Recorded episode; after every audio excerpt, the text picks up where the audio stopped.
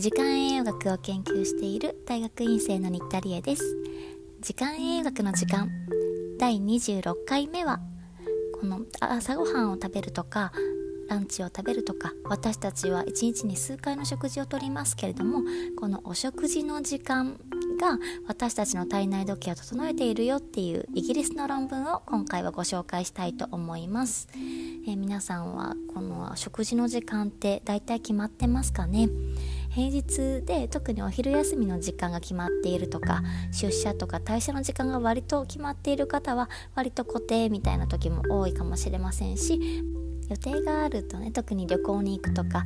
イレギュラーな予定があると少し乱れやすいといったことは自然と起こってくる。まあ完璧に食事の時間を恐れるっていうのは結構難しいことだったりするのであんまりね厳密に考えすぎるとしんどくなっちゃうところがあるからあんまり言いたくはないなと思いつつまあ食べるタイミングが体内時計に関わってるよっていうかなり基礎の、えー、論文があるんですがそちらをご紹介いたします、えー、こちらではですね、えーだいたい10名ぐらいの方に集まっていただいてソフィーさんという研究者さんたちが、えー、みんなで一緒に協力しながら、えー、実験を行っていますじゃあ参加していただいたその10名の方に何をしていただいたのかと言いますと食事の時間を、えー、ずらすと体内時計でずれるんだろうかということを見たいので合計13日間のトライアルをやっています。えー、この時には2パターンの食事をとっていただくということをやっていただいたようですね。1日3食を食べていただくっていうのを、えー、2つのパターンのリズムで食べていただいてます。1つ目は起きてから30分後に朝ごはんを食べてその5時間後にお昼ご飯を食べる。さらにお昼ご飯の5時間後に夕食を食べるっていうのを6日間連続でやっていただきます。で2つ目のパターンは5時間間隔っていうのは同じなんですけれども一番初めの朝ごはんの時間が違うんですよね。起きてから5時間半経ってから1つ目のお食事つまりま朝食を食べていただきその5時間後にランチを食べる。さらにその5時間後に夜ご飯を食べるというのを同じく6日間連続でやっていただきます、ね、やっぱり1日だけだとね体内時計って、えー、その変動についていける時もあればもうちょっと鳴らしておきたいっていう時もあったりするのでこの6日間連続でやるっていうのをやったみたいです。で、えー、こういった食事のスケジュールをやっていただいた後に参加者の皆さんの体内時計外日リズムっていうのがどういう風になっていたのかというのを、えー、いろんなパラメーターで見ています。もちろん食事の内容なんかは統一していると思います。なのでその栄養素の変化であるとかいろんな影響をなるべく除去した状態でこの一定のルーチンをこなすということをやっています。で、えー、食事のタイミングとか、えー、空腹感とか眠気のリズムとかいろんなものを見たりだとかあとはもう少しね科学的に計測するもの、えー、血液中のホルモンの量例えば睡眠のホルモンのメラトニンとか覚醒ホルモンのコルチゾールとかあとは、えー、血液内の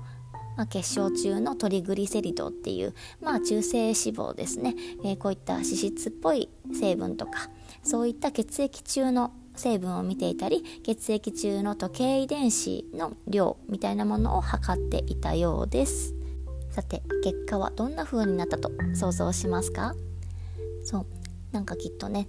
お食事のリズムが遅れると体の体内リズムも全部遅れるんじゃないかって思う方も多いんじゃないかなと思います、えー、では、えー、結果の方なんですけれども回のルーティンの中では食事のタイミングによる影響でお腹が空いたなみたいな空腹感それから眠気のリズムは変化がなかったんですね。また他にも体内時計もマスタークロックがある、えー、これは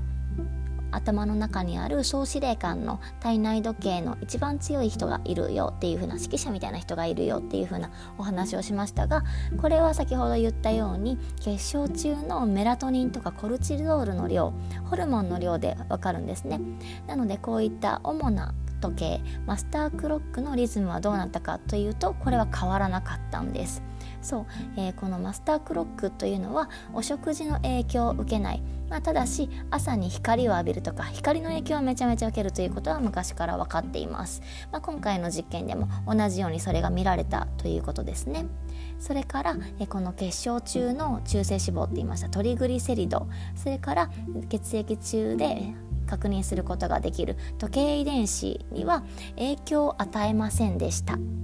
でもですねちゃんと結果が出たというか変化があったところもありました、えー、遅い食事のルーティンになっていた時ありますよね。あの時は結晶中のグルコースのリズム、まあ、いわゆる血糖値ですね。あれも日内リズムがあるんですけれどもあれは食事と合わせるかのように5.69時間ほど平均で遅れたというふうに言われております。それから、えー、同じくグルコース関係ですけれども、えー、血中のグルコースの濃度も若干少ない0.27ミリモルほど減ったというふうに言われております、えー、こんな感じで血糖値には結構影響があったみたいですね。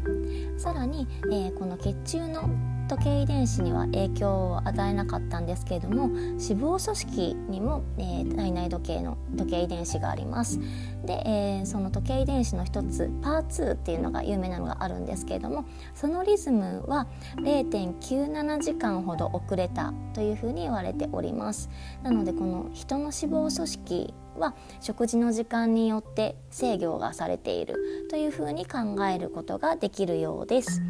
はい、というわけで、えー、今回覚えていただきたいことはなんかいろいろね専門用語もいろいろありましたけれども外実時計はいろんな種類がある。でホルモンであったりだとか血糖値であったりだとか、え、いろんなマーカーで見ることができるんですけれどもでその中でも食事によって左右されるものと左右されないものがあるというところだけ覚えていただけたらいいかなと思います。